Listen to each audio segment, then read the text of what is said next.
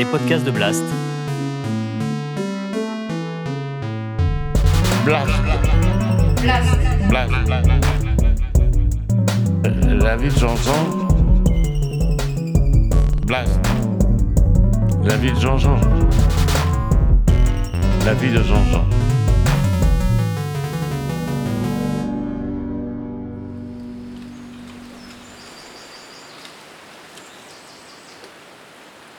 J'ai un peu de calme, j'ai le temps et je, je, vais raconter une belle histoire, un souvenir, un très beau souvenir.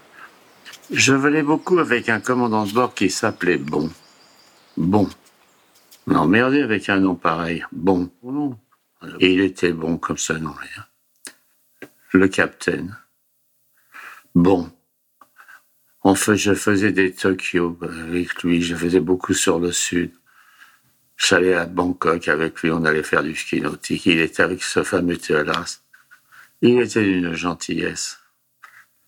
J'aimais beaucoup. Steve, Steve, il s'appelait. Il prend sa retraite, il doit prendre sa retraite, et il cherche un terrain. On fait un courrier, on arrive à Nice, on est arrivé le matin, et dans le midi, et l'après-midi, on a été chercher. Il avait vu une annonce, et on s'en va euh, regarder ce fameux terrain. Mais c'était tard, c'était en hiver, il faisait nuit assez tôt, et on va voir le terrain à Castagnier. On se pointe le soir, il cherche, et puis bon, on voit une grille là, euh, avec le terrain à vendre. Alors donc on sonne, il était à 8 heures, 8 heures du soir, mais il. Il faisait nuit. Et on voit un chanoine, un curé qui vient nous voir la porte. Il nous dit qu'est-ce que c'est, tout ça? On lui dit ben voilà, on a vu une annonce. Le gars nous regarde un petit peu, un peu. Puis il nous dit bon ben écoutez, on lui dit on peut venir demain pour voir ce terrain. Il dit ben oui, si vous voulez, venez demain matin. On partait l'après-midi. Le matin, ça va donc. On va voir ce curé. On arrive chez le curé. On le met dans la voiture et on descend et il nous fait voir le terrain. Bon, je vois le terrain. Ça faisait un, un, comme un promontoire. On dominait la vallée. C'était magnifique. Oh, j'ai eu style. Et on se met d'accord avec le curé pour, pour un autre rendez-vous pour le terrain. Le Steve descend et donc il fait affaire avec le curé pour le terrain. Et donc, il prend sa retraite quelque temps après et il décide de faire sa maison, mais de la faire lui-même.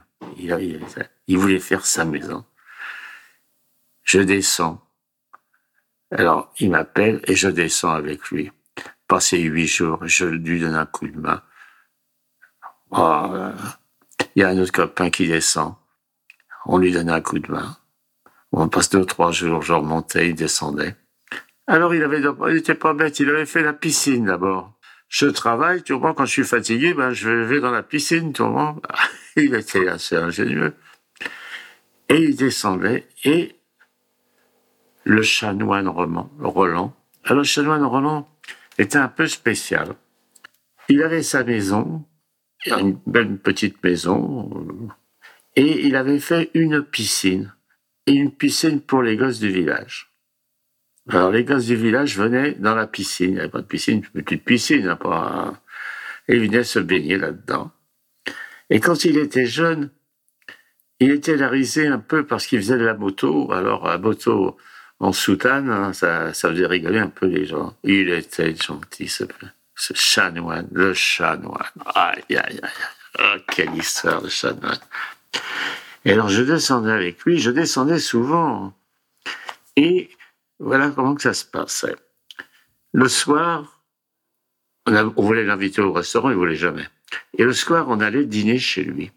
Alors, il préparait le repas. Alors avec il y Steve, la bonne, le chanoine et moi, tous les quatre. On dînait le soir. Il faisait la prière. Moi, je, comme je faisais, moi, je faisais pas de prière, je n'en fais pas, je veux pas. Et quand on avait fini, on jouait aux cartes. On jouait aux cartes. Je jouais avec la bonne et le chanoine, il jouait avec la, avec Steve.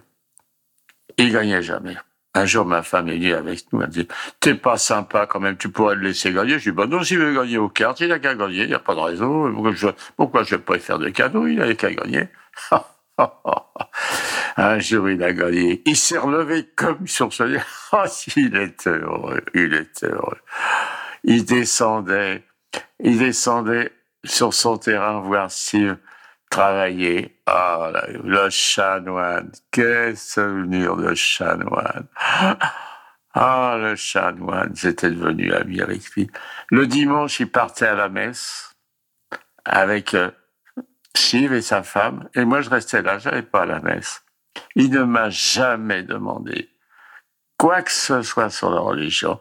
Il m'a jamais demandé si mon fils était baptisé, s'il allait à la l'église. Ah, il m'a jamais demandé. Mon fils avait été baptisé, ma mère voulait absolument, donc il avait été baptisé. C'est pas l'action, j'aurais pu lui dire, mais non, non, je disais rien. Euh, le chanoine. Et donc, euh, ils allaient à la messe et moi je revenais, puis on allait manger, on dînait. Puis ça a duré pendant plus d'un an, deux ans, hein, moi, cette histoire. Oh, oui, plus de deux, trois ans. Hein. Je descendais tout le tour entre les courriers, j'allais donner un coup de main à Steve. Euh, ma femme descendait avec moi, on était très amis avec eux, avec sa femme. Ah, c'est des journées, ah, avec des gens sympas, c'est beau. Oh, l'amitié, c'est quand même quelque chose. Aïe. Ah, c'est le moment heureux que j'ai passé avec ce gars. C'était un type formidable. Ah bon, il a emmerdé avec son nom, mais il a été à la hauteur. Hein. Il a, il a, Et alors bon, euh, un jour je lui dis au curé, ah, j'ai dit non, j'étais à Colomar, chez votre cousin là. Oh la vache, il est déjà un restaurant.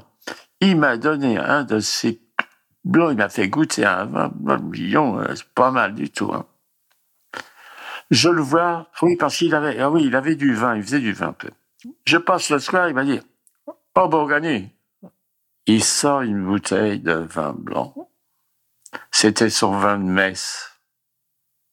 Et il me donne un verre de, vin blanc, de son vin de messe.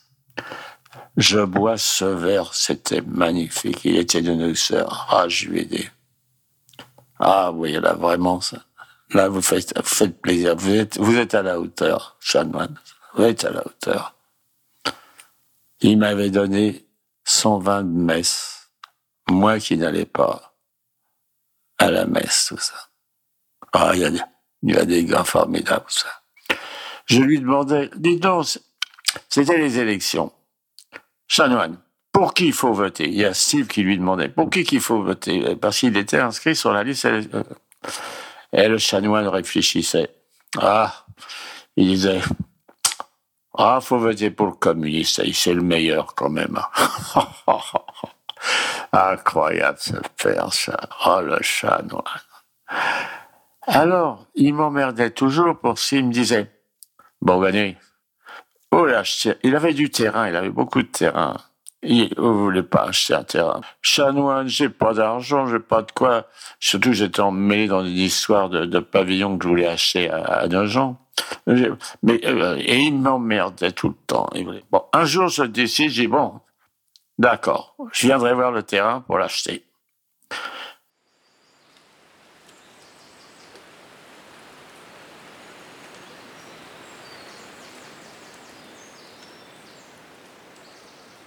Je téléphone à un copain de Nice, s'il n'était pas là. Il y a un copain de Nice, je lui dis, il va me donner un coup de main, euh, je dois la visiter un terrain. Je donne, euh, je donne rendez-vous, et le chanois n'était pas bien à l'époque. Il avait fait un, truc au poumon, un truc cardiaque au poumon, il n'était pas bien. Il était...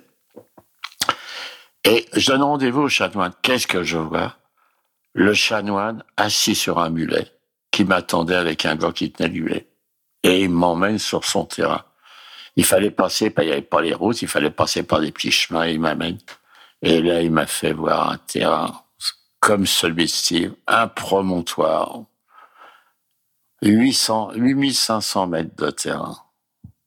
Là, là, là, Je vois le chanoine qui me dit, qui commence à me dire, vous voyez là, mon père, on faisait le vin là, vous voyez, on mettait le truc, il m'explique son terrain, comment, toute la culture qu'il faisait dans ce terrain. Il était heureux. Il était heureux d'être retourné sur, ce terrain qu'il n'avait pas vu. Et on est rentré. On avait fait, on avait arrosé ça. Il était content. Il était content. Il, ça y a fait un, un coup. Après, je lui disais, dis donc, chanoine, Moi, je vous ai un petit peu ressuscité quand je vous ai remis sur le terrain là-bas, hein, hein Oh, il était comme ça. Et il m'a dit, bon, j'ai dit, mais attends, moi, il m'avait fait un contrat de terrain. Je payais tous les mois un petit truc. Là, je me suis retrouvé, je me suis retrouvé avec un terrain magnifique dans le milieu un truc. Ah, ah, Bon, alors là, la plus belle histoire, c'est celle-là.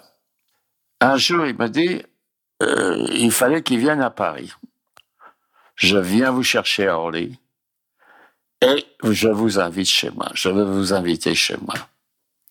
Alors il arrive à Paris, je vais le chercher à Orly, je l'emmène et je l'emmène pas chez moi, je l'emmène chez ma mère. Ben, je dis à ma mère, maman, dimanche, j'amène le chanoine à la maison. Quoi alors, alors, regardez ma mère. J'ai dit, tu fais les raviolis on va lui faire manger les raviolis. Ma mère s'était mise en quatre, elle avait fait les raviolis, elle avait fait un repas somptueux. J'ai amené le chanoine chez ma mère.